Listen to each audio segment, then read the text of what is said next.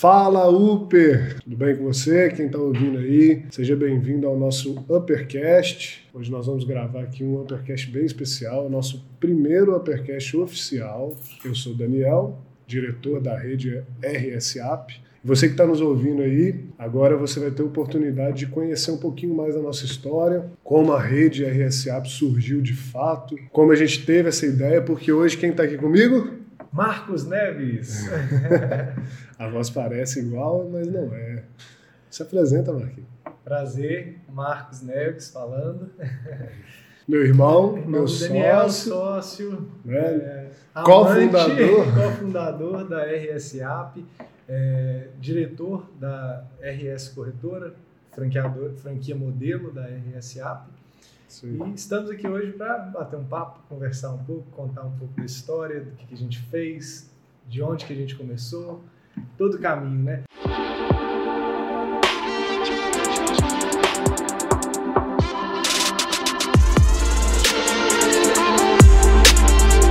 Como eu e o Marcos somos os fundadores da rede RSAP e o Roberto é o fundador da Roberto Seguros, então nada melhor do que a gente começar o primeiro podcast oficial com nós dois contando a nossa história.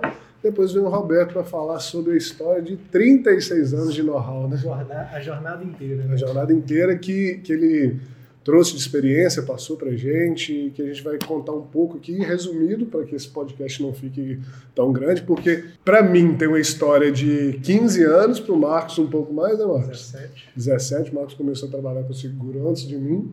Então, assim, para a gente contar, vamos colocar 17 anos em uma hora, vai ser, a gente vai ter que acelerar, né? Mas é isso aí, gente. É, vamos falar um pouquinho disso, quando começou. Vamos, vamos falar assim, vamos começar explicando de onde que veio. Nós dois, né, eu e o Marcos, nós somos filhos do Roberto.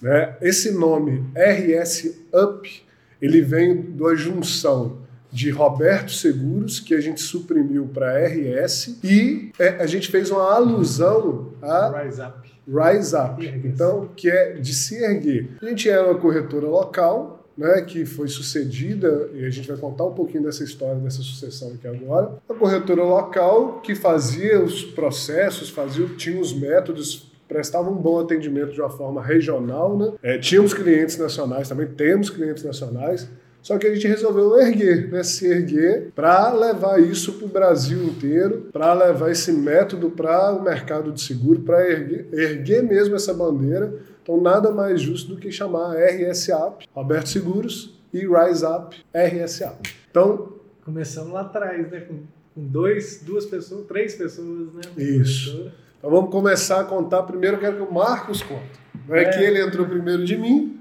do que eu, né? entrou primeiro do que eu.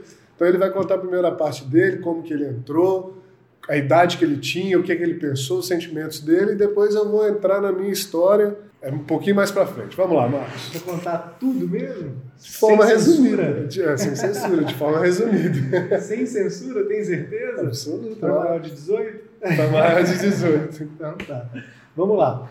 É, a gente teve, é, teve, teve, como é uma empresa familiar, né? Teve várias situações familiares que levaram a gente a chegar nesse ponto de inflexão. É, mas não vem ser tão formal. Conta a verdade. É verdade, é verdade. Que foi a questão que eu comecei a trabalhar na corretora é, por, por motivos familiares. Por motivos sabe. de obrigação. É, por motivos familiares de obrigação, que a nossa mãe faleceu, né, quando a gente era mais novo, e o pai precisava de alguém para estar junto com ele ali, porque ele já estava passando por algumas, alguns momentos difíceis lá na corretora, de, de não dar conta em certos momentos, e pelo fato também da tecnologia estar a- em ascensão, né? E aí ele não estava conseguindo acompanhar. E a pessoa que ele pensou foi, ele até que chegou a falar com você também, só que acabou que eu estava naquela, naquela questão de, de estudando de, de manhã, aí eu passei para a, a escola para noite, né? Você tinha quantos a anos? Eu tinha 15 anos. Tinha 15 anos e aí é, a partir desse momento, Só, só logo pra, depois, né? só para registrar, ele tinha 15 anos hoje você tem, né, no momento desse podcast, que hoje é dia, hoje é dia quanto? 15 É. de abril de 2021, você tem? 30 anos. Mas aí, antes disso, a gente já, já estava lá, né? Fazendo serviço de banco, essas coisas, né? E aí, o que, que aconteceu? É, na perda da nossa mãe, ele conversou comigo e aí a gente, eu, eu fui obrigado praticamente a entrar para a corretora para fazer um faz tudo. É, eu faço tudo que é, é serviço de banco, que já fazia, mas fazer café e aprender sobre outras coisas lá que seria transmissão de seguros, é, acompanhamento de proposta, vistoria, toda a parte interna e burocrática do seguro, né? E aí a internet estava mordendo, eu lembro daquela época que, que o fax era o que bombava, né? Aí tinha o fax, aí chegava, eu ficava esperando chegar o fax lá, é, para as propostas vinham em fax, sabe? Aí vinha aquele papel todo dobrado, aí tinha que ficar desdobrando ele. Eu lembro, eu lembro que, que quando eu passava lá tinha alguns gerentes comerciais de companhia que vinham instalar sistema via disquete É, ainda. Aqueles disquetes. E aí era tipo desktop, né? Era É. um sistema que ficava no, dex, no desktop. E aí depois que foi migrando para online, né? Mas aí nesse momento da migração para o online eu já, já estava já sabendo todo o funcionamento interno da corretora. Foi até mais fácil né, na migração para o online. E aí você que está me ouvindo aí agora, talvez você está pensando assim, poxa, eu sou um corretor de seguros, porque esse podcast ele é focado para o seguinte, você que, não, que é do mercado de seguro, que quer aprender um pouco mais, você que é da nossa rede e está ouvindo a gente aqui, você que não é do mercado, mas tem interesse em entrar, tem interesse em entrar na nossa rede, ou você que é do mercado, está patinando e está aqui querendo entrar na nossa rede. Então talvez você está aí pensando assim, poxa, isso parece comigo. Meu filho trabalha comigo também e ele tem 15 anos. E isso é um, é um padrão. A gente viu depois lá na frente, a gente vai contar um pouco disso, que isso é um padrão em corretora de seguros. Né? O pai não confia na, na- em contratar. Aliás, acho que não, tem, não é nem confiar, né, Marquinhos? Não, é ele não tem habilidade. É, economizar. E ele não tem habilidade também de contratação, de achar um funcionário, de seleção. Acho que os nossos os- essa geração de corretor de seguros, que foi a geração Pode passar aí, não tem problema não. essa geração, essa geração de corretores de seguros, que foi a geração dos nossos pais, é uma geração que, que eles são muito bons comerciantes, mas não são bons empreendedores. empreendedores e empresários, muito menos. Porque às vezes você empre- empreendedor você empreende, mas empresário muito É menos. engraçado é que, que a gente fala assim, né? E, e nosso pai ele sempre foi um cara muito empreendedor, sem saber que, foi, que É. era, né? Mas com as limitações de, de um comerciante. né? Exatamente. É, como filho, ele passava muita coisa de empreendedorismo pra gente, mas Sim. como patrão, era comerciante. Era como É, eu- não tinha time nenhum. É, né? nenhum. Vamos lá, então fala aqui pra gente. Quanto que você recebia naquela época para trabalhar? Fala. Eu primeiro tem que saber quanto que era o salário mínimo. Salário mínimo Que naquela época era em torno de 350, 380 Eu reais. não recebi o Dividido, ó, vamos colocar aqui, ó, 350. Dividido por 4, dá 87 reais por, por semana. Você recebia 87 reais por Eu semana? recebia 30 reais por semana. Pois é.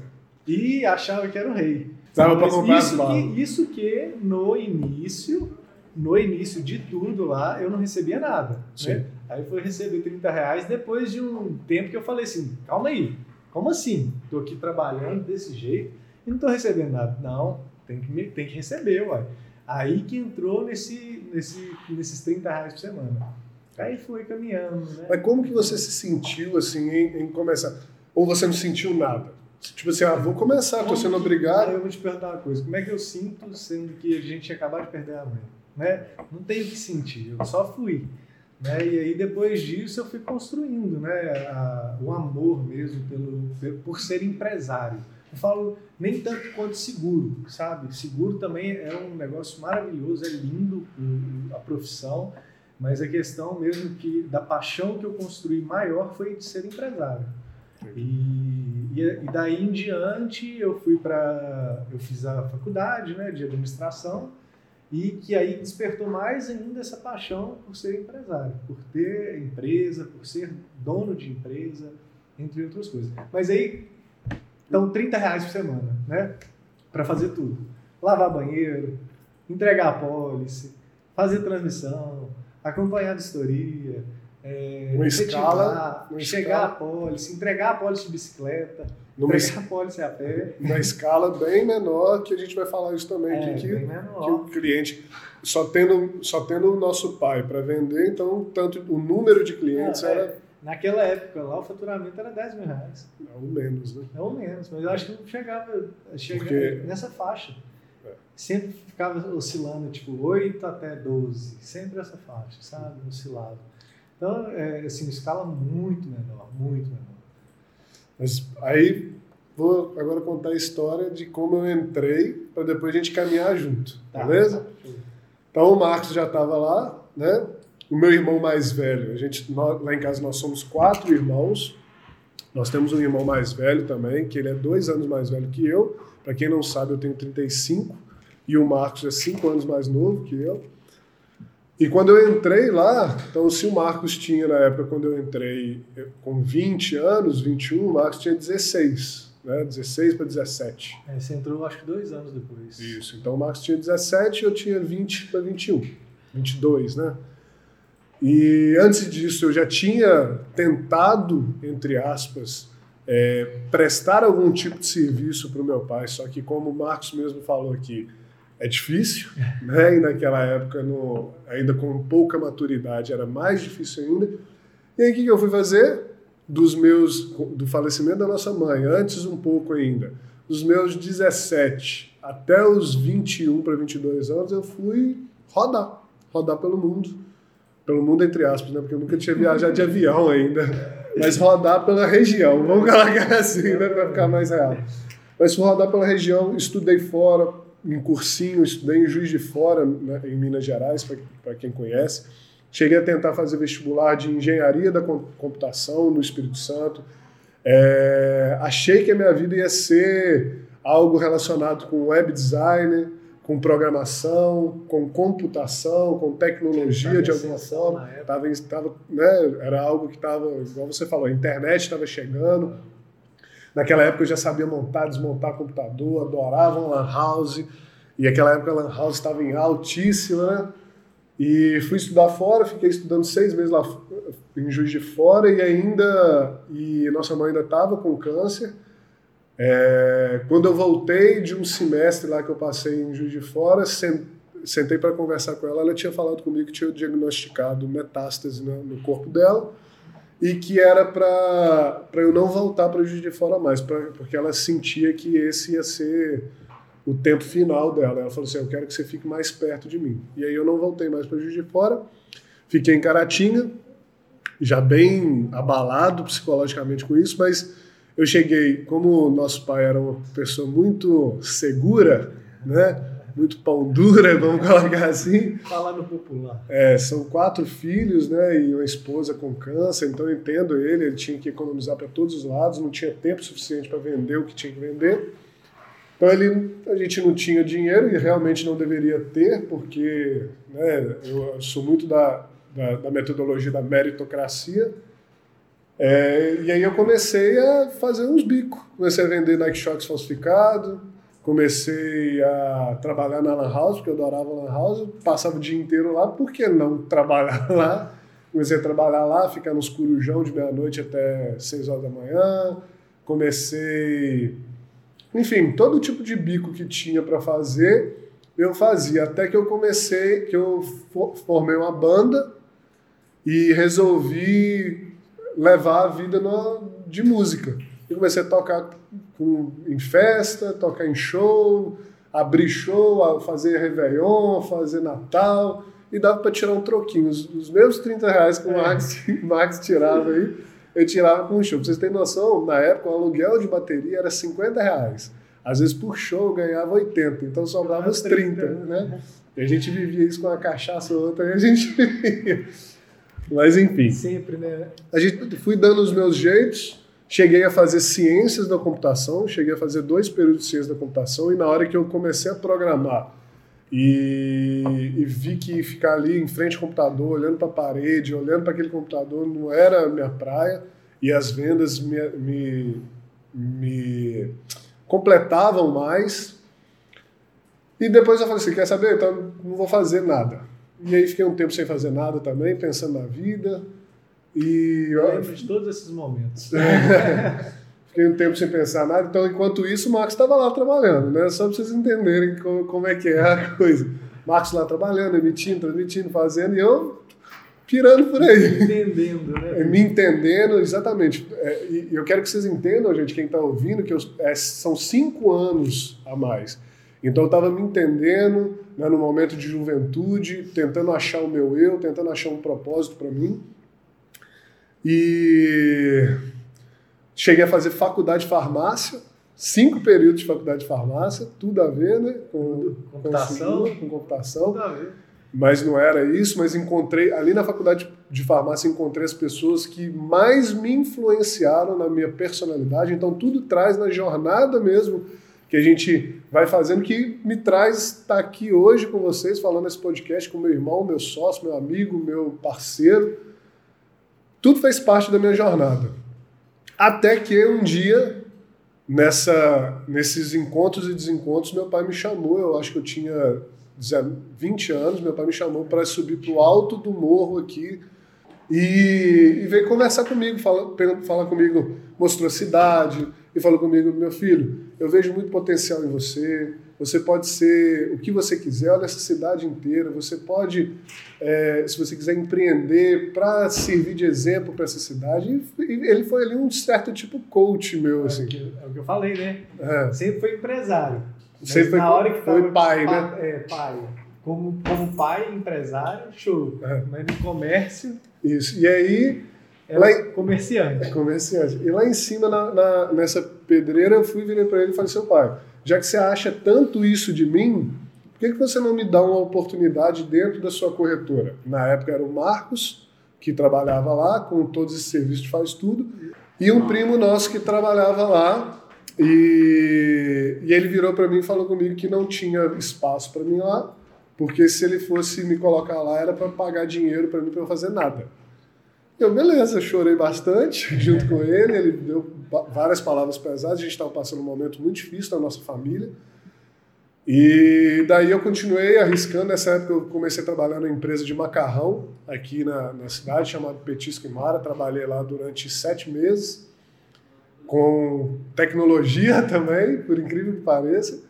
E quando eu saí lá da empresa, dessa empresa de macarrão, é, depois que minha, nossa mãe faleceu, depois de alguns anos, é, eu comecei a namorar com a minha atual esposa e comecei a ver propósito na vida, vamos colocar assim. E falei assim: ó, agora eu tenho que ter um sentido de vida. Agora eu tenho que começar realmente a, a empreender, a ganhar dinheiro. É, tenho uma namorada que eu estou pensando em casar com ela e eu tenho que estar do meu, meu jeito. E aí eu já tinha largado a faculdade, já não estava estudando nada e já não estava nesse emprego. E esse primo nosso tinha sido demitido, não estava lá mais. E o Marcos lá, né, Marcos? Firme e forte trabalhando. Enquanto isso, toda a história que eu rodeei aqui, gente, Marcos estava lá. Tá? Trabalhando. Trabalhando. É, mas. Ganha 30 reais. É, ganha 30 reais. Mas. É, fora do horário de expediente, teve muita história também. Né? É. enfim. Mas era do trabalho, é, do trabalho é isso. Mas enfim, é, cheguei, é, num certo momento que eu falei com, com meu pai, falei que queria estar tá ali com ele, e foi até um toque da minha, minha esposa na época, eu falei assim, olha, seu pai tem um negócio lá, vai lá, sucede ele, ajuda ele, eu falei assim, é, vamos, vamos lá, né, ver de novo, tentar de novo, porque já não tinha dado certo com o nosso irmão mais velho, já não tinha dado certo com a minha irmã, e aí eu pensei assim, poxa, comigo que não vai, né, e o Marcos lá, trabalhando, o Marcos tá trabalhando. Fui, conversei com ele, ele achou de bom tom a conversa que eu tive com ele, viu bastante seriedade e é, me colocou para trabalhar com sinistro. E eu comecei a trabalhar com sinistro. Na época ele, ele que atendia, ele que atendia o sinistro. É, ele, que, ele vendia Isso, e atendia. Ele fazia o um atendimento ao cliente. É, né? exatamente. Né? E aí ele atendia o sinistro. Ele falou assim: olha, eu não estou dando conta de vender o tanto que eu preciso, então você me dá uma ajuda aqui no sinistro. Ajuda, tá, gente? Ajuda. Sem receber. Sem receber, ajuda. E aí eu comecei ajudando, e aí eu e o Marcos nos encontramos nessa jornada quando eu tinha 22 e ele estava com 17. encontramos-nos nessa jornada. E aí começamos a trabalhar, né, Marcos? Trabalhar. Antes disso, a gente já estava encontrado. Já. É, obviamente. Né? Mas né, vamos falar assim, né, nos encontramos nessa jornada profissional. E aí agora, gente, a partir de agora desse podcast, eu vou falar muita coisa de mim e o Marcos vai falar muita coisa dele, de, dos sentimentos que eu tenho desde que eu comecei, das coisas que eu fiz, dos sentimentos que ele teve desde que começou, das coisas que ele fez. E aí a gente vai bater nessa bola. Então, quer continuar, Marcos? Falando da Aí entrou. Quando entrou o Daniel, o que, que você achou? Contar a história? Olha, quando entrou o Daniel, é, na verdade, assim, é, foram, foram tantas coisas né, que aconteceram de lá para cá, né, que é, tanta evolução, tanta é, faculdade, conhecimento, curso, entre outras coisas, que, para falar a verdade, Daniel entrou não, tem isso marcado, sabe? Daniel entrou na corretora, não tem isso marcado. É, não te gerou nenhum impacto na hora? Na hora, no momento, não. O que me gerou um impacto foi posterior, quando a gente conversou e aí a gente foi planejando né, sobre a questão de sucessão, de sucessão e falar com, com, com o nosso pai sobre a, a questão de, da nossa intenção de sucedê-lo. É, e aí sim me gerou um impacto. Então, do momento ali, desse momento até eu começar a fazer faculdade, é, que aí sim eu fui compreender mais sobre negócios, sobre pessoas, sobre a vida. Né? Porque antes eu era menino, sim. era menino de 15 anos, né? 16 anos. E aí depois que eu, nesse momento que eu fui começar a compreender mais, né? E aí foi o momento que a gente conversou para que tudo canalizasse para a gente suceder. É. E aí foi o seguinte, gente, a gente trabalhou ainda durante uns três anos, vou colocar assim, uns três não, três anos. Então vamos colocar aqui o Marcos tinha 17, ele foi até os 20, eu tinha 23 e foi antes do, do meu casamento. Foi quando eu fiz um curso chamado Empretec. É. Eu fiz um curso chamado Empretec. E eu estava na faculdade de administração. Você estava na faculdade de administração. Sentamos eu e o Marcos, conversamos e falamos assim, pensamos, né? Poxa, beleza. O que, que a gente tem observado nesse mercado de seguros? São vários pais velhos com filhos novos ajudando os pais, sem ter liberdade, sem construir nada, vivendo na sombra dos pais, vivendo ali de uma forma frustrada, sem ganhar dinheiro de verdade, porque eles todos eles ganharam salário. Sem oxigenar a empresa. Sem oxigenar. Atualizar. E, e mantendo essa empresa na geração passada. É, porque tudo que fala, não, isso não dá certo. É. Não, isso não vai para frente. Não, isso é moda. Né? Exatamente, né? ou seja, a geração antiga. Então, se você está aqui até agora, gente, Fica até o final, que agora que a coisa vai ficar interessante, é. tá bom? Então, o que, que acontece? Sentamos nós dois e conversamos sobre isso que a gente estava observando. A gente foi em vários eventos de, segura, de seguradora, vários eventos de corretor, e o que a gente mais observava no mercado era gente idosa, gente mais velha, gente de outra geração, com filhos que ajudavam eles, e filhos na sombra, filhos casados, filhos com, com filhos, e frustrados na profissão, né, que não podiam fazer nada, e aquela corretora pequena, aquela corretora que não sai do lugar, patinando, e a gente olhou um para o outro e falou assim: olha, o negócio é promissor, mas se a gente for é, nesse mesmo caminho, é, não, vai, não, vai não vai fluir, a gente vai sair em algum momento. Então, acho, Ainda mais pelo nosso perfil. Né? Exatamente. Então, eu acho que a gente deveria sentar com o nosso pai e fazer uma proposta para ele de sucessão. E essa proposta, gente, que fique bem claro para quem está ouvindo aí, que está se identificando, poxa, eu sou aquele filho que ajuda o pai. É, se, se deu raiva, é porque você é o filho que ajuda o pai mesmo, tá? Sabe o que a gente fez? A gente não foi lá para falar assim, ó, a sua corretora é minha, não. A gente foi lá para fazer uma proposta de compra da corretora do nosso pai. Da corretora. Já tínhamos conseguido uma, um sistema é, administrador. Isso, um sistema que era offline. Né? É, que, que era um sistema digital, administrador de corretora. E quando a gente fez o primeiro cadastro de cliente, na época, tinha 620 clientes. É É porque eu já estava começando a vender, mas quando a gente pegou, então tinha menos é, um pouco. Tinha uns 400, 300. Então vamos, vamos botar essa marca aqui, ó. 620 foi quando eu dei enter lá e vi assim, ó, número de clientes, 620. Talvez seja número de negócios. Menos clientes, mas número de negócios, 620 negócios. E aí, ou seja, pensa numa corretora de 620 negócios, poxa, é completamente plausível a gente pegar em dinheiro emprestado no banco, comprar, enfim, vamos, vamos fazer um, dar um jeito aqui de comprar isso. E sentamos com nosso pai e conversamos. Nossa mãe tinha morrido, né, falecido, e estava num momento bem propício assim, para ele de querer mudar de vida também, de, de pensar em novos ares. É... Eu, já tá, eu já tinha saído do sinistro e tinha ido para vendas e o Marcos tava... tinha vindo para o sinistro. É, exatamente. No sinistro, na, né, na verdade, aí a gente chegou o momento que a gente contratou. É, o start que a gente teve, na verdade, dessa questão da sucessão foi mais nessa questão da contratação, que a gente queria contratar alguém para colocar ele para fazer o operacional.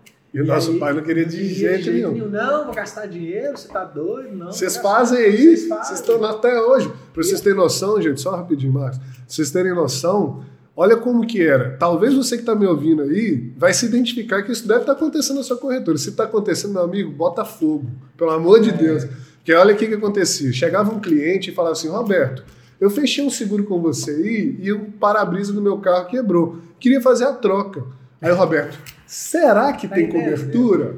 Marcos! Está em dezembro. Pega a proposta dele lá que está em dezembro. O Marcos ia, abria o arquivo, tirava aquele monte de papel, procurava proposta por proposta, física. Mas muitas vezes eu, eu lembrava. Porque que você que emitia. Eu que emitia, é. eu que transmitia para a seguradora.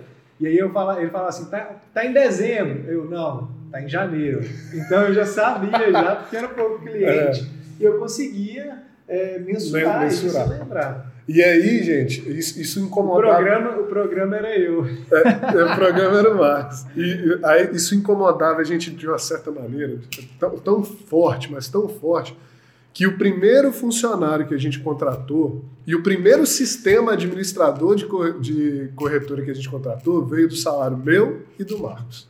A gente, para não, não ter que ficar batendo de frente com o nosso pai, a gente falou assim: ó, vamos fazer o seguinte Vamos tirar dos nossos 30 reais.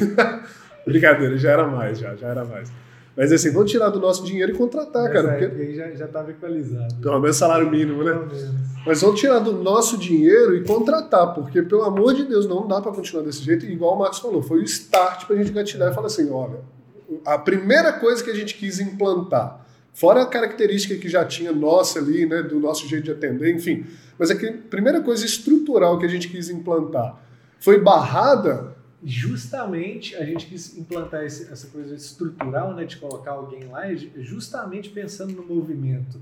Para eu sair, olha só, sem, sem noção nenhuma, Sim. né? Tipo, é, foi instinto, né? Total. É, Para eu sair da questão da transmissão para você sair do sinistro e ir para vendas. Para começar a escalar mais. E colocar outra pessoa ali para fazer o, o sinistro, o serviço tipo, de, operacional, de transmissão. Ou seja, a minha hora já estava valendo mais, a hora do Marcos já estava valendo mais. A gente tinha que fazer um giro de funções para valorizar essas horas e contratar uma mão de obra barata para fazer o serviço operacional que qualquer um faria. Por instinto. Por né? instinto. E eu estava fazendo faculdade nessa época, também já tinha uma noção mais ou menos dessas questões, mas não assim, sabe? Exatamente. Novo, né? Os estudos foram vindo é. mais com o tempo. E aí, quando a gente teve essa primeira desavença com o nosso pai, a gente sentou e conversou. Então, chegamos com a proposta de compra. A gente falou assim: ó, a gente quer que você coloque um preço e um prazo. E o método de compra que a gente quer aqui é, o, é no estilo Associação de Advogados Americana. Não sei se você que está me ouvindo aí já viu aqueles seriados americanos que um advogado traz tantas contas, é, traz tanto lucro para a empresa que ele vira um associado, sabe? Então, a gente propôs, por instinto também, é, em comprar a empresa do nosso pai desse jeito. O seguinte, olha, você vai colocar um prazo e um preço, uma meta, né? Eu e o Marcos, nós vamos trabalhar com tanto afinco que nós vamos trazer essa lucratividade para você e nesse prazo que você estabeleceu, a gente vai ter, vai ter lucrado isso para a gente virar sócio da empresa e você sair da empresa. Nós estamos comprando essa empresa de você. Mas aí você ia falar a respeito do. É, a questão do. É, que parece que tudo foi assim, do dia para a noite. Não, ih. Mas foi um ano de conversa. Você, meu caro ouvinte, que está aí na corretora que Vou, te colocar na linha do tempo. tá? É. Foi um ano de conversa. Você que está aí na, na- na sua corretora, que está achando que seu pai não deixa você fazer nada, que está achando que, é, que nossa, eu estou frustrado e, e tal, e você está frustrado mesmo. Vou te dar uma, uma- um nego- uma mensagem aqui. Você está frustrado e se você está nesse estado, para você sair desse estado, só tem um jeito: tomar atitude, meu amigo. Tem um negócio que fala assim: doeu, leva pra casa que é seu. né? Exatamente. Então, assim, você, Reflete sobre isso. você tem que tomar uma atitude, assumir o controle. Foi o que eu e o Marcos fizemos. Sentamos e falamos assim, poxa, se continuar desse jeito, a gente vai ficar frustrado, vai ficar tarde pra gente arrumar uma outra profissão e a gente gosta desse negócio. Poxa, atender gente todo dia, é um negócio bacana, é um dia diferente todos os dias, Tem dá um dinheiro, né? tem um propósito, é um, um- um- um serviço que você presta que agrega valor na vida das pessoas, dá dinheiro pra caramba, Agrega em todos os sentidos. todos os né? sentidos. Se você pegar lá assim, é, o seguro de automóvel, aí você pega seguro de vida, né, previdência, Entendi empresarial, em todo planejamento financeiro, a segurança, então a família, a saúde, tudo. ou seja, o bem-estar Todo. 360 da Geral. pessoa, financeiro, psicológico, Exatamente. de saúde, de planejamento de vida, de aposentadoria, então, ou seja, é o bem-estar do cliente. Então, poxa, é um negócio que gerou na gente uma conexão imediata. Todo mundo fala, quando o bichinho de seguro pica, né? Você não sai larga. mais. Então foi o que aconteceu comigo com o Marcos. Fizemos a proposta, meu pai foi pensar, e aí enrolou a gente durante muito tempo, até que chegou um certo momento que a gente virou e falou assim: Poxa, ou você decide ou a gente não continua. A gente deu o primeiro cheque, E né? ele já estava dependente da gente. Né? Estratégia, estratégia. Com o nosso pai. A gente é muito racional, tá? Mas assim. Então a gente deu o primeiro cheque. Poxa, tem, tem que ser assim, a nossa vida, né? E, e é um negócio também, gente, que eu quero falar para vocês que estão me ouvindo aí. É, não é qualquer irmão também. Talvez com o meu irmão mais velho, que eu amo ele muito, não daria certo. Talvez com a minha irmã não daria certo. É, é com o Marcos. Entendeu? Foi com ele. Se não fosse com ele também, se eu fosse sozinho, talvez, não sei, se É, daria e certo. vice-versa. E né? Vice-versa. Então, então, assim, o negócio. também. é- Momento fofo, né? É. É, momento o negócio é que parece que deu. Eu até arrepio de falar, tá, gente? Mas o negócio é que deu match. E, e eu falo isso com vocês que estão me ouvindo aí. Vocês estão bu- buscando sócio também para entrar na rede, para comprar uma franquia, para estar com a gente aqui, não é qualquer sócio, não. O sócio tem que estar tem que tá alinhado com seus valores, tem que estar alinhado com o seu propósito, tem que gostar de trabalhar tanto quanto você. O que, que a gente falou aqui, né? Lá no início, que a gente sentou, reuniu e identificou se a gente estava indo na mesma direção. Sim? Tipo, a gente está indo na mesma direção? Você quer isso também? Sim. Eu quero, você quer? Quer Isso, Então bom. vamos, vamos. E aí a gente alinhou a direção. Por mais que talvez a minha direção estivesse um pouco. É, tava um pouco Você era mais novo, É, né? mais novo por algum, algum motivo. Estava um pouco desviado. Quando a gente sentou e conversou, alinhou a direção e foi. sim, sim. né? E aí, o, o importante é que a gente vê essa questão da direção até hoje. Sim, Né? Sim, Na que nós vamos falar mais sociedade, frente frente. Vai chegar lá vai. ou vai ter a parte 2? Não, vai, vai chegar, qualquer coisa eles dividem. É. Parte 1 e parte 2. Mas o que, que acontece, gente? Isso que o Marcos falou é tão legal que, olha só, por mais que ele esteja, na época ele era mais novo e talvez tinha outras prioridades na vida, ele teve um feeling ali de ver que tinha uma oportunidade para ele. Exatamente. Então, olha que, que pensamento inteligente. Poxa, peraí, eu tô aqui com meu irmão, meu irmão é um camarada bacana, que eu amo, que a gente se, se completa.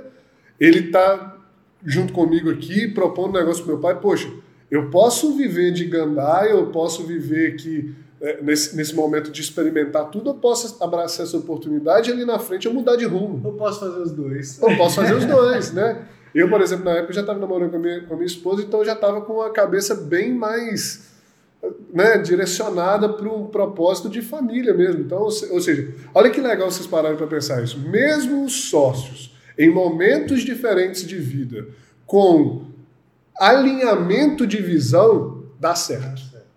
Dá certo. Então fica esse insight. Faz até aquele negócio. É. plim, né? Exatamente. mesmo sócios, em momentos diferentes de vida, alinhando a visão, dá certo. E esse alinhamento de visão, meus amigos e minhas amigas que estão me ouvindo, isso não é para sempre, não. Isso não é para sempre, não. Tem que ser renovado como votos de casamento são renovados. E por, de anos em anos a gente tem que sentar, conversar e entender se a, se a visão dos sócios estão alinhadas.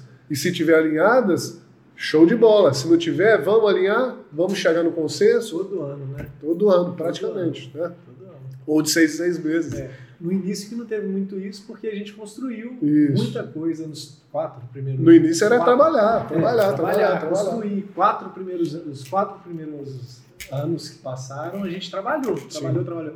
E aí a gente trabalhou, estudou, e aí que a gente entendeu, né? O que, Isso. que deveria fazer, como que deveria fazer. É, aí a gente teve mais conhecimento de Sim. curso que a gente fez, mentoria, e aí que É. E aí, meus amigos que estão me ouvindo aí também, e amigas, se você acha que vai fazer algo grandioso sem ter conhecimento e estudo, você está muito enganado. Tá aí enganado. Então, ou seja, é, desse caminho lá, que nessa época eu, eu tinha 25 e o Marcos 20, que foi quando a gente fez a proposta para o nosso pai de comprar, dos nossos 25, do meu 25 até os 29 anos, não, até os 30, 30, um, né? 32 anos. E o Marcos seguindo também, ou seja, o tempo foi o mesmo, né? o nosso relacionamento foi o mesmo, foi muito estudo. Foi aí que eu achei a faculdade que eu deveria fazer, eu fiz economia. É, hoje eu ainda acho que eu deveria fazer um complemento de psicologia, que, eu, que é um negócio que eu estudei muito Mas durante que- esses anos. É, que a gente fez é, PNL, né? Sim, Vários cursos A- Os cursos voltados, né? É, em paralelo, a gente foi fazendo cursos técnicos para entender sobre a cabeça das pessoas.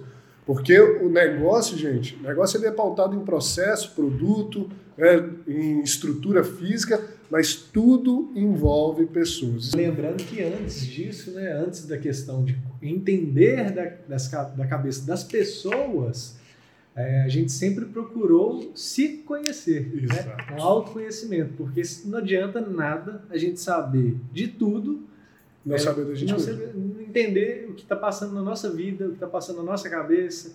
Então, assim, o principal é procure se autoconhecer. Depois, procure entender de pessoas. É. Você ter noção, eu e o Marcos uma vez fomos para um curso junto com as nossas é, respectivas esposas e namoradas, e hoje noiva, né, Marcos? A gente foi para um curso que a gente ficou quatro dias no meio do mato, sem telefone, sem televisão, acordando 5 Seis- horas da madrugada, é, indo dormir horas. 11 da acordava noite, 5 e 6 horas já tinha que estar lá, no É. meio do nada, no meio do mato, né? comendo comida Sem vegana. conversar com ninguém. Isso, Que não podia, durante 3 horas da manhã, não podia conversar com ninguém. dá E spoiler. quando, e quando. Ah, não pode não? Não, porque Pode. ele não pode contar que tem esse Ah, começo, mas tudo bem. Aí passava assim perto da pessoa, você tinha que. Não podia cruzar nem o olhar. tinha que- olhar, você tinha que ficar só meditando com você mesmo e se conhecendo. Então, assim, a gente fez muita coisa. Eu, por exemplo, sou certificado internacionalmente para praticar hipnose e hipnoterapia. Então, rodamos muito, estudamos muito, exatamente para a gente construir. A gente saiu fora do. Eu acho que o principal, e fica aí mais um insight para vocês, o principal foi o seguinte: eu não quero aprender dentro do mercado seguro, porque o modelo que está no mercado seguro faliu, não é de sucesso, não é escalável, Todo mundo está fazendo. Também, né? Sair fora da manada. é, não é escalável, não consegue clientes é, em várias frentes comerciais, em vários canais de distribuição, em vários produtos. O que mais você vê aí é corretor automover, 99% de automóvel, enquanto isso a gente está aqui em 45% de automóvel e o resto nas demais carteiras.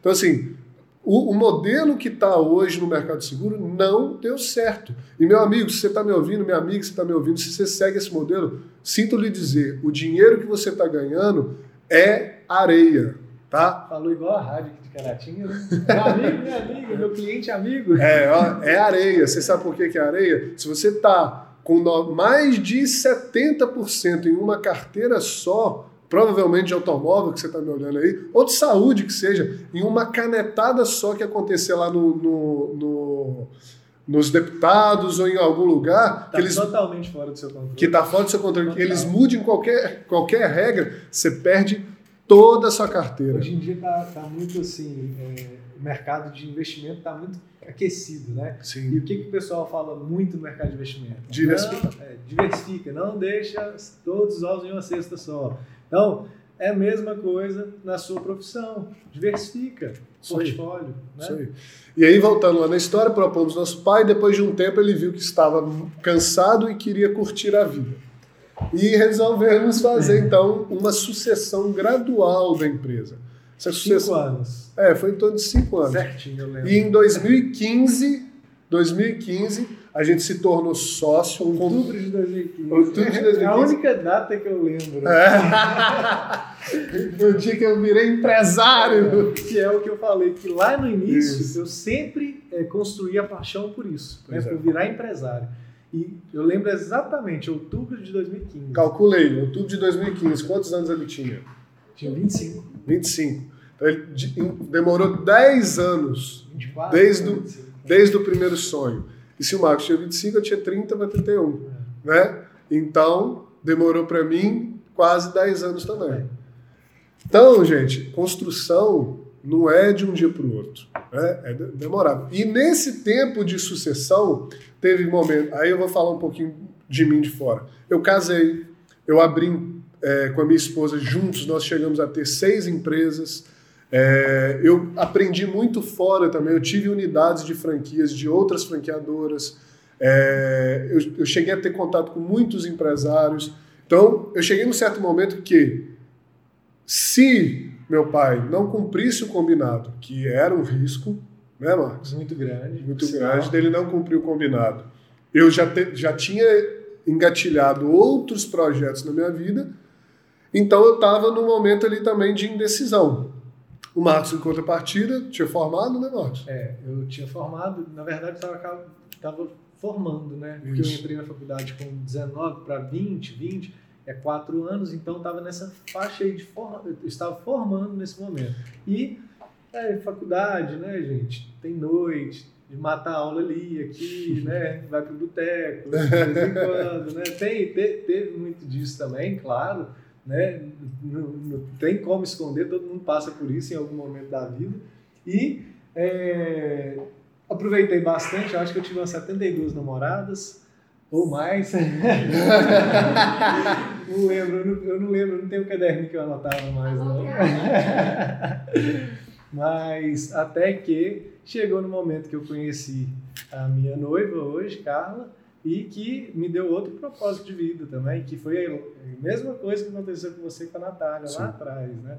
E, mas aí a gente vai chegar lá, né? Isso. Então, parou aqui. E aí, No gente, momento da sucessão. na sucessão 2015, o que, que aconteceu? É, o Roberto tinha marcado, meu- nosso pai tinha marcado a data para o dia que ele conseguisse a aposentadoria dele do INSS. Só para vocês terem noção do, do marco. Mas mesmo assim, prorrogou ainda. Prorrogou. E nessa época, gente, a gente já tinha. E por isso que o risco era muito grande. Isso. Porque talvez ia acontecer isso na hora de puxar lá tudo. Eu, ah, eu lembrei de tudo agora. Que, tal, que ia puxar lá a questão do, do- Poderia dar mais prazo para aposentar. É, porque ele não tinha pago ou não ia achar algumas coisas que ele não contribuiu. Sim. E aí ia prolongar para oito meses. É, mas- E aí foi exatamente esse risco que a gente ficou assim: será que ele vai cumprir? Isso. Porque se prorrogar, mas aí ele cumpriu porque ele teve palavra. Teve palavra É. em outubro de 2015. E nessa época, gente, só para você, prorrogou, tá? É, só para vocês terem noção, o Marcos já, já gerenciava uma equipe, se eu não me engano, de cinco pessoas, é, e eu gerenciava uma equipe de venda também de cinco pessoas. Algo do tipo assim, a gente já tinha uma equipe de vendas, o Marcos já tinha uma equipe operacional que ele gerenciava, É, tinha. a gente já, tá, já, ti, já tinha crescido, tá, É, gente? porque a partir do momento da conversa, foi- já foi mais liberal né, nas decisões. Porque ele- a gente propôs o quê? A gente vai escalar essa empresa, né? E escalando essa empresa, a gente vai gerar lucro, e gerando lucro, a gente compra essa empresa de você. Ok? Então a gente começou a escalar, desenvolver método de venda, desenvolver método de atendimento, E esse processo. tempo todo vale ressaltar que a gente recebia um salário. É. Durante esse tempo todo. E algumas comissões. A gente não É. tinha retirada, não tinha prolabore, não tinha é, lucro, nada, nada, nada, nada. Aí, nesse dia, no dia marcado em outubro de 2015, nós acordamos. Marcos tratava do financeiro também da empresa, do operacional. Ele entrou na conta e a conta estava com 10 reais. É isso mesmo. É Vocês- isso mesmo. Vocês estão vendo? A Dez conta estava com 10 reais, porque o combinado era que todo o lucro da empresa conquistado até ali seria do Roberto para a compra da empresa. E foi isso que aconteceu no, no prego. Então, meus amigos. Um do 10. Né? É. Então, meus amigos, vocês que estão ouvindo aí, amigos e amigas, é, se vocês acharem que isso é insensível e falar assim, nossa, não acredito que o pai de vocês fez isso, o nome disso é negócios. Tá? Então, se você quer que seu pai te dê algum certo tipo de crédito e seriedade, comece a tratar a relação que você tem com ele dentro da empresa e dentro da corretora como um negócio. Exatamente. E traga resultado. Não como um negócio familiar. É, e não como um sentimento, ah, meu pai tem que me dar uma roupa, meu pai tem que me dar um carro, tem que me dar um dinheiro, porque ele tem que te dar, porque é seu pai. Ele não tem que te dar nada, você não merece nada. Vai ter resultado e aí sim você vai, vai conquistar alguma coisa. Então ele rapou o dinheiro, a gente pediu um dinheiro emprestado para a gente começar com um fluxo de caixa.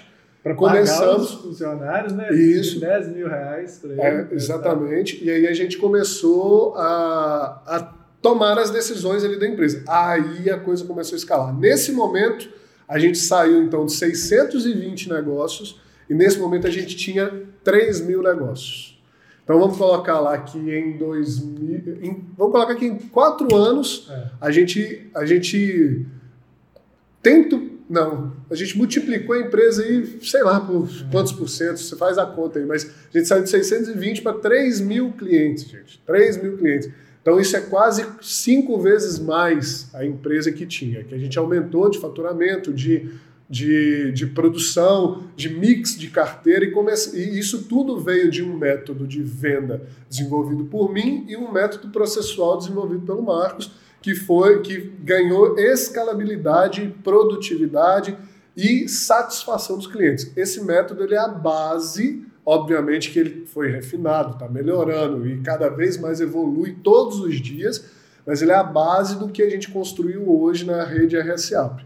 E ele está guardando sete chaves, obviamente que nós não vamos falar o que é. Mas você que é franqueado que está ouvindo a gente, você sabe exatamente o que é. E é por isso que você dá certo. Então, ali o Roberto ainda continuou como sócio, ele continuou, sócio assim, conselheiro. Né, um conselheiro, mas continuou tomando as decisões com a gente.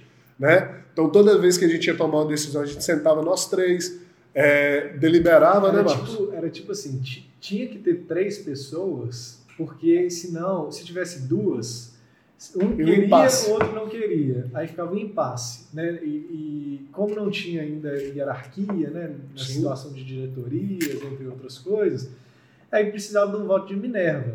Aí, o que, que acontecia muitas vezes? Né? Daniel querendo muito fazer, o pai fazer nada. fazer nada, aí e o Max no, vamos no fazer isso aqui, então.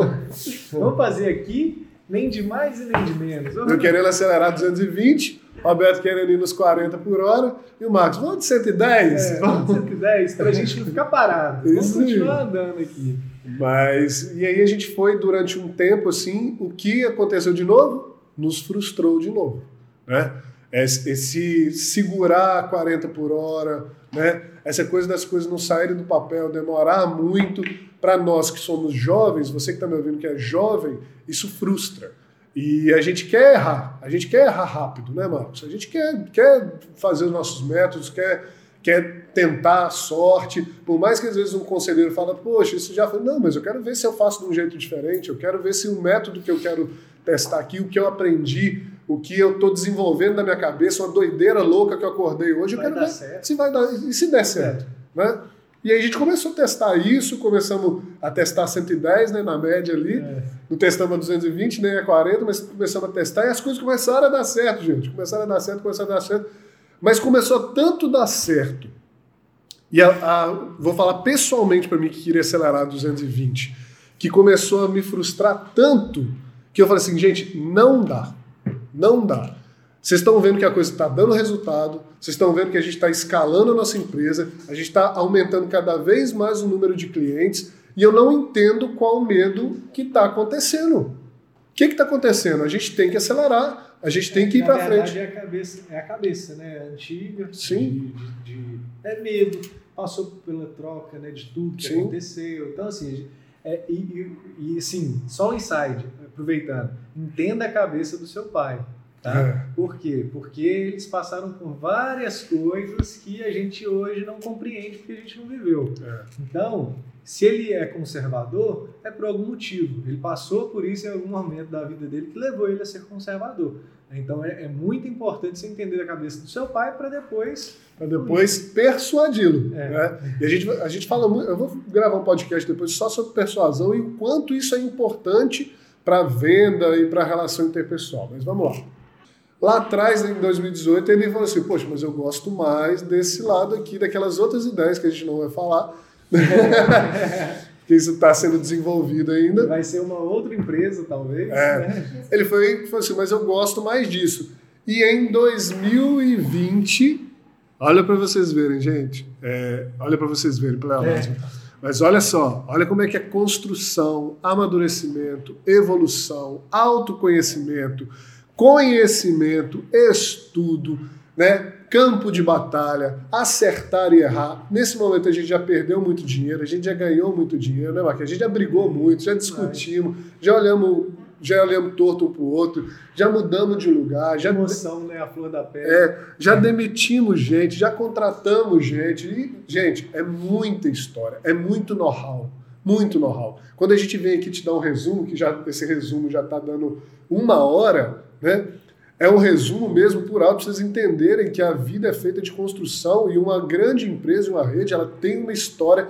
É muito sinistro pago, é muita indenização é muito seguro fechado, é, só, é muita captação de cliente. Gente, só para vocês terem noção, por mês, gente, na nossa corretora modelo, deve fazer de captação de cliente, captação, não é fechamento, não, captação, umas mil captação, de ligação, deve fazer umas duas mil ligação Sabe? É muita coisa, é muita prospecção, prospecção, lista, lista, lista, lista, é muito telefonema. Então, assim, é muita experiência que vem até aqui, que em 2020, eu guiando a gente para esse lado de franquia, a gente formatou, obviamente, nesse modelo de franquia, que é o modelo que eu coloquei como prioritário, sendo que o Marcos gostaria mais de um modelo é, que as, essas ideias, né, Marcos, é. que a gente não vai falar, mas que vai vir né, mais para frente, e, mais uma vez, a gente se frustrou. né? O Marcos. A linha de frustração é mais importante. Exato, porque, é isso que, porque é. isso que causa desconforto é. E causa evolução. Evolução, inconformismo, a evolu... de querer mais, de crescer. Fica, fica um insight para vocês aí. Toda evolução tá, gera desconforto. Tá? Então, nesse momento a gente se frustrou e aí, gente, já não tem pai no meio. Tem uma, tem uma frase que é assim, tudo que te te desafia te faz evoluir. Isso, então, isso aí. E nesse momento já não tem pai no meio mais. Aí já é nós dois, como sócios, como irmãos, como amigos, como parceiros. Tivemos que sentar novamente e fazer o quê? O que, eu falei lá no começo? O que, que o Marcos falou no começo? Alinhar a nossa visão. Virar do avesso, né? Vamos alinhar, tá certo o que a gente está fazendo? A gente está frustrado por quê? E aí, quando a gente foi entender, eu ainda estava vendendo seguro para o cliente final e não queria mais vender. Não é que eu não queria vender seguro para o cliente final. Eu quero, eu gosto. Só que eu queria ensinar, eu queria multiplicar, eu queria estar tá fazendo o método da rede, enquanto o Marcos queria um, um outro método. Aí você fala o que você quer. É, exato. né? E aí, aí a gente virou do avesso. Né? Vou falar então, da, contar a história da nossa conversa. A gente virou tudo do avesso. Que foi, foi, o que, que foi virado do avesso? é, durante esse, a vida inteira. Então vamos pegar lá. Né? Quando eu entrei na corretora, onde que eu estava? Operacional, processos e tal. A vida inteira, durante esse período todo, fazendo todo o operacional, processo, construção e as diretorias naquela, naquela vez que a gente falou que teve as diretorias separadas para cada um, eram diretorias processuais, financeiras, entre outras. E aí, nesse momento ali, a gente, na nossa conversa, a gente virou do avesso e acabou que o Daniel foi agora para o processual todo e eu fui para front, que é o campo de batalha das vendas. Isso, mas aí, na verdade, ambos foram para o processual e para as vendas, porque na franqueadora tem venda, é. tem comercial e tem treinamento, e na nossa unidade modelo, que é a RSA tem, Caratinga, tem processo. tem processo, tem administração. Então, na verdade, a gente falou, a gente olhou um para o outro e falou assim, poxa, nós temos duas empresas, ambas as empresas são escaláveis, ambas as empresas geram lucro, Exato. ambas as empresas precisam de atenção. certo?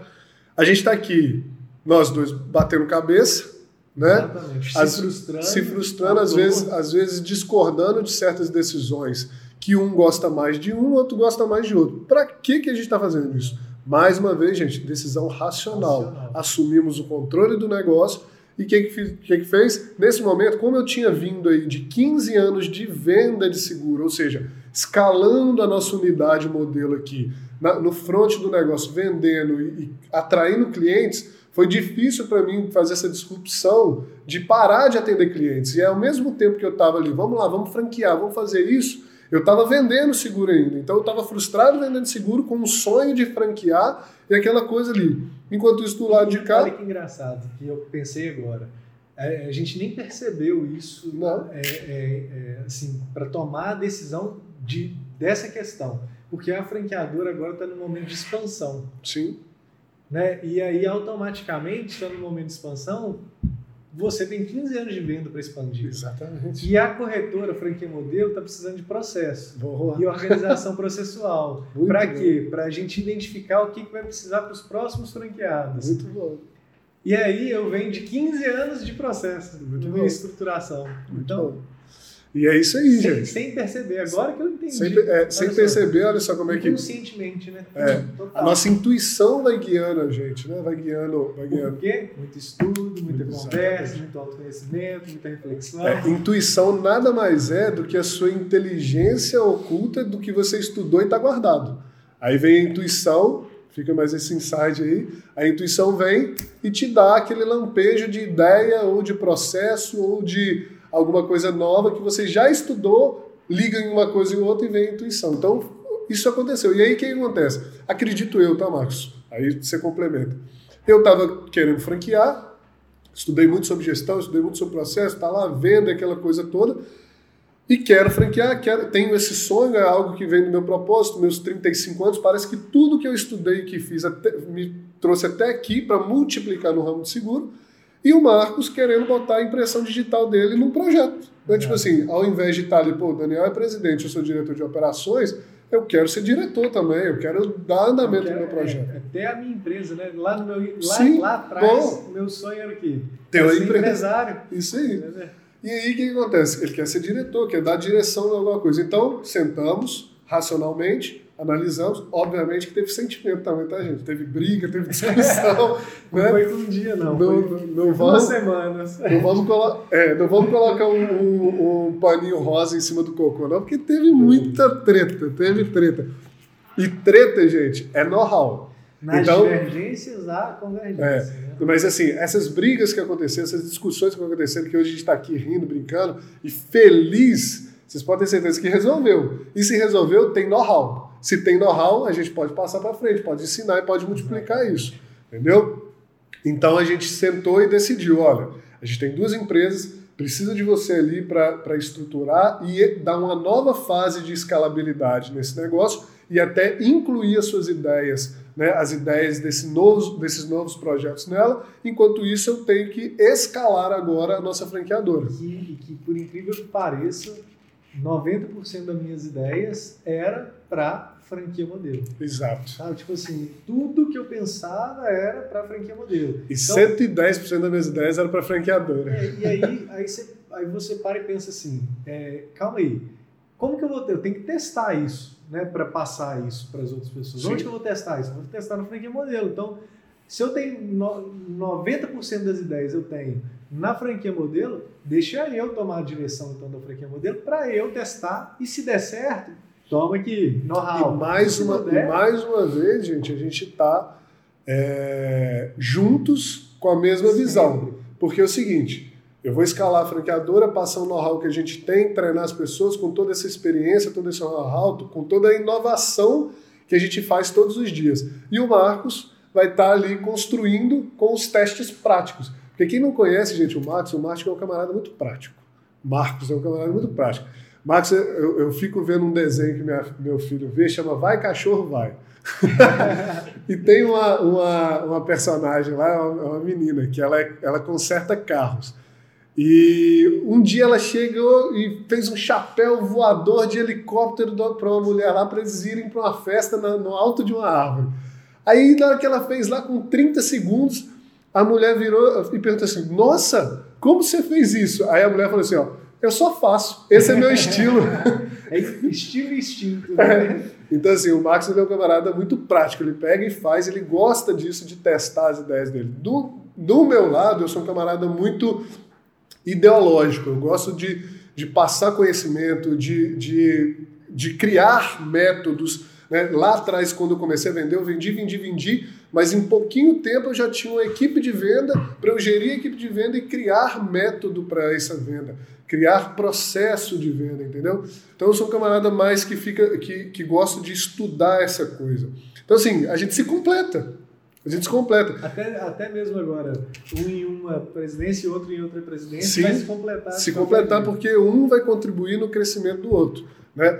Tanto a franqueadora que, que Faz o- que faz o que tem que fazer, né? Porque a franqueadora provém os serviços para a unidade modelo, então a gente tá, tem que estar sempre bom e inovador, quanto ele vai estar ali testando os métodos que ele vai criar e ou então que a franqueadora vai precisar executar para antes de passar para você da rede, né? Que a gente tem que testar isso em jogo. Como é que eu passo um método para você? É, skin the game. Como é que eu passo um método para franqueador sem antes testar isso na prática e ver se tem uma, responsa- uma, uma resposta positiva do cliente? Então o Marcos vai estar ali para testar isso, para executar isso, e a gente complementando para trazer know-how, trazer inovação, trazer método, trazer tudo de melhor para você fazer o quê? Multiplicar as suas vendas. Então a gente está junto de novo. Vender, vender, vender. E aí a gente começou, a gente separou agora no final de 2020 essas diretorias, ele está então na frente da, da nossa unidade modelo e eu estou 100% na, na, na direção. Eu falo 100% porque eu não estou atendendo o cliente final mais. E foi difícil fazer isso. Então, assim, eu estou 100% na franqueadora, gerindo a, a, a nossa equipe aqui da, nossa, da RSAP e guiando a nossa expansão agora, que, vai che que chegou forte agora em 2021, né, Marcos? Exatamente. Eu estou acompanhando né, nas redes sociais. Então, o Marcos é sócio ainda, tá, gente? Eu sou cofundador, do mesmo jeito que o Daniel é sócio também da RS Corretora. e- Que é a unidade modelo RSAP Caratinga. Né? Então, assim, a gente continua cada um com esses dois projetos e o Marcos escalando com as metas dele. Só para vocês terem noção, gente, também, mais uma coisa racional, para vocês entenderem que é família, mas é negócio. Sentamos no começo desse ano e desenvolvemos metas como sócios para a RSAP e para a RS Corretora, que é a RSAP Unidade Caratinga. Então, o Marcos tem as metas como diretor a chegar lá e Daniel tem as metas como, como diretor da franqueadora para chegar lá. Não só isso, os caixas da empresa, o dinheiro Separado. que tem da empresa, além de ser separado, é, os diretores assu- assumiram o compromisso de dívida desse caixa. Então a gente tem que devolver esse caixa para os sócios. Mesmo sendo a gente os sócios. A gente, a gente desassociou, né? Isso. Na terceira pessoa. Então, ou seja, imagina que eu contrate um diretor para dirigir a minha empresa e que eu não estou ali dentro da empresa, ele está dirigindo. E eu deixo um caixa com ele de um milhão de reais. Esse- E aí, de repente, passa um ano e esse caixa sumiu. O que, que esse cara fez com o meu dinheiro? Exatamente. Ele tem que responder por isso, não tem?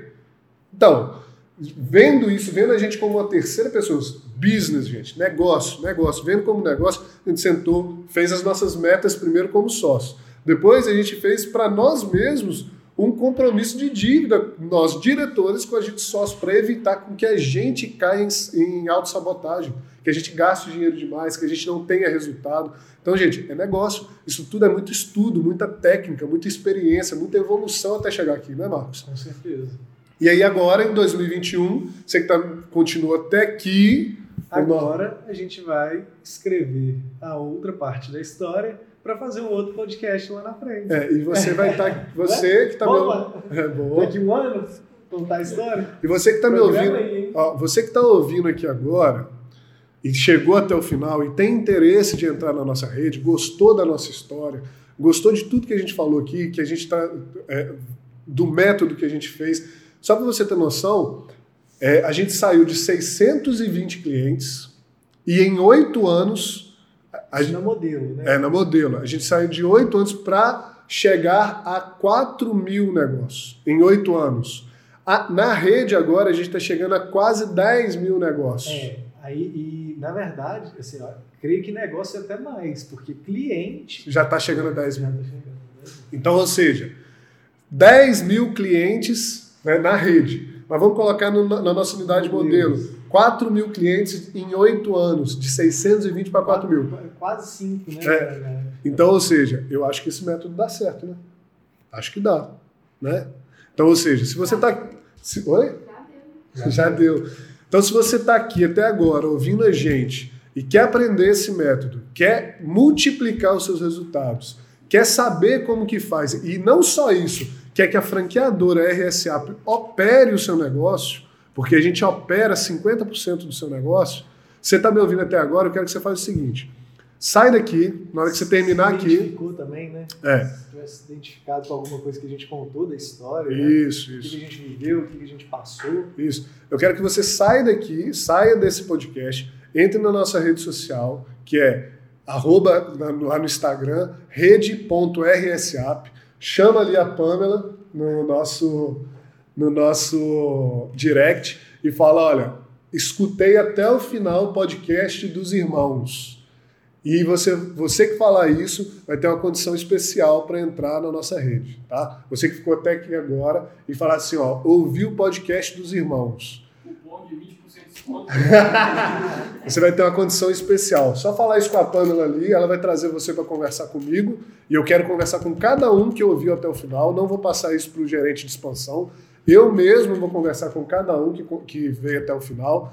Fala que, assim, que ouviu o podcast dos irmãos. Nós vamos dar uma condição especial para você entrar até aqui. E daqui, cinco anos, dois anos, ou um ano, escrevendo. eu quero você nessa história, né, Marcos? É. Quero você que está ouvindo, mesmo que você seja corretor já de mercado, mesmo que você esteja começando agora no ramo de seguro, mesmo que você não esteja no ramo de seguro, eu quero você nessa história, fazer parte dessa rede. Eu tenho certeza que a gente pode multiplicar os seus resultados, tá? Aqui na RSA nós temos um lema, né, Marquinhos? A nossa missão é cuidar de pessoas Compartilhar tranquilidade. e multiplicar realizações e sonhos através de seguros. Eu tenho certeza absoluta, absoluta, que a gente consegue fazer isso para você. Por que cuidar de pessoas vem primeiro? Porque sem pessoas Não tem resultados. Não Né? tem nada, né? Não tem carro, não tem Por carro, que, que não tem que preço. compartilhar tranquilidade? Porque sem tranquilidade você não tem resultado escalável. Qual que é a pirâmide de Maslow? Segurança. Né? né? Você tem que ter necessidade básica, depois segurança. E multiplicar realizações. Ou seja, tudo que a gente tem que fazer aqui é para multiplicar, não é para somar. Que fique bem claro que a nossa missão aqui né, não é somar, não é dividir, não é manter, é multiplicar. Então, se você quer multiplicar os seus negócios, Como nós né, fizemos. como a gente fez, e fez muito bem feito, né, e como es- estamos fazendo, melhor a cada dia, chama lá no direct, tá? E fala com a Pamela, ouvir o podcast dos irmãos. Beleza? É isso, né? Foi prazeroso, né, irmão? Prazeroso. Gostou? Agora tá registrado para a posteridade. Nossos filhos poderão ouvir. Nosso legado, Tá? nossa jornada. O que importa não é o resultado final, né? É sempre a jornada. jornada. E eu, eu quero deixar registrado aqui também, para todo mundo que está ouvindo, Meu ponto final vai ser. que meu irmão me cortou. É. é porque tô falando de jornada, né? Aí eu tô assim, tô pensando no meu ponto final lá já. Mas eu quero deixar aqui re- registrado para você que está me ouvindo que o meu irmão é o melhor sócio que eu poderia ter. Sempre. Tá? E por mais que a gente tenha divergências e por mais que a gente tenha discussões, por mais que a gente, é, enfim, construímos, né? é, construímos, fizemos e toda a história que a gente teve, hoje, depois de 15 anos juntos, eu consigo olhar para o futuro e falar assim, ó, ele vai estar comigo e é o melhor sócio que eu posso ter. É a melhor pessoa que eu posso ter ao meu lado, né? Talvez minha esposa também, mas, mas Talvez meu, não. é, Com certeza. é, mas meu irmão junto comigo, não por ser meu irmão, mas por ser uma pessoa que me completa, por ser uma pessoa que está aqui comigo, que é uma pessoa que alinha com os meus valores e com a minha visão. Exatamente. A- O principal de tudo é o que a gente falou lá no início, né, da questão dos valores. Alinhar a visão é ótimo, né, é necessário, na verdade, né, mas se não tiver alinhado com os valores, e nossos valores foram criados juntos, né? Sim. Então, assim, é, completa totalmente. É, inclusive, um, um do- uma das grandes dificuldades que a gente teve para fazer essa essa divisão, né, é, para você ser o diretor e eu ser o diretor da, da modelo, foi a questão da gente tirar a muleta né, um do outro, porque a gente se completa tanto Sim. que a gente ficou assim, ai meu Deus. Agora a gente, precisa a gente precisa melhorar mais nessas partes que um está completando o outro, né? Exatamente. Mas ainda assim vai ter a parte que um vai completar o outro. Então assim, relacionamento de sócio, gente, é, é sempre isso. O sócio está tá ali para te completar e a RSA está aqui para multiplicar. Se você quiser multiplicar, procura a gente. E o meu ponto final, eu me imagino como o nosso pai, né, Roberto, chegar um momento lá de curtir a vida. É. Ah, isso é bom, bem lembrado. Se você está imaginando onde que está o Roberto, o. Roberto vai estar tá passando de Harley Davidson em algum lugar não, por é, aqui. É, a, a, gente vai, a gente vai colocar no YouTube lá um vídeo dele de indo para Bora Bora, Sim. de, de lancha. Mas enfim, é... mas ele está bem, ele, a gente fez um acordo com ele ali no momento que ele virou conselheiro. Isso ele é técnico. Isso é, é técnico, rapaz. Mas ele, ele tá bem. Beleza, gente? Então, assim, obrigado você que ficou até o final. É, depois nós vamos trazer uma. fazer um podcast aqui com o Roberto, tá? Para ele contar a experiência dele em 36 anos de seguro, como era, como que é, e como que ele enxerga hoje a corretora modelo na direção do Marcos e como que ele enxerga o futuro da rede RSAP e passa palavras de sabedoria para vocês, né? E as causas do Roberto. Tem um caos que é do fax que é engraçado. É, o, o, o nome do podcast vai ser Causos do Roberto. Beleza, galera? Então, obrigado por ter ficado até aqui. Show! Marcos. Obrigado a todo mundo pelo tempo. É, entra, embarca nessa com a gente aí que vocês vão se apaixonar. Isso aí. Obrigado, gente. RSAP, cuidar de pessoas, compartilhar tranquilidade, multi, multiplicar realizações e sonhos através de seguros. Valeu! Valeu.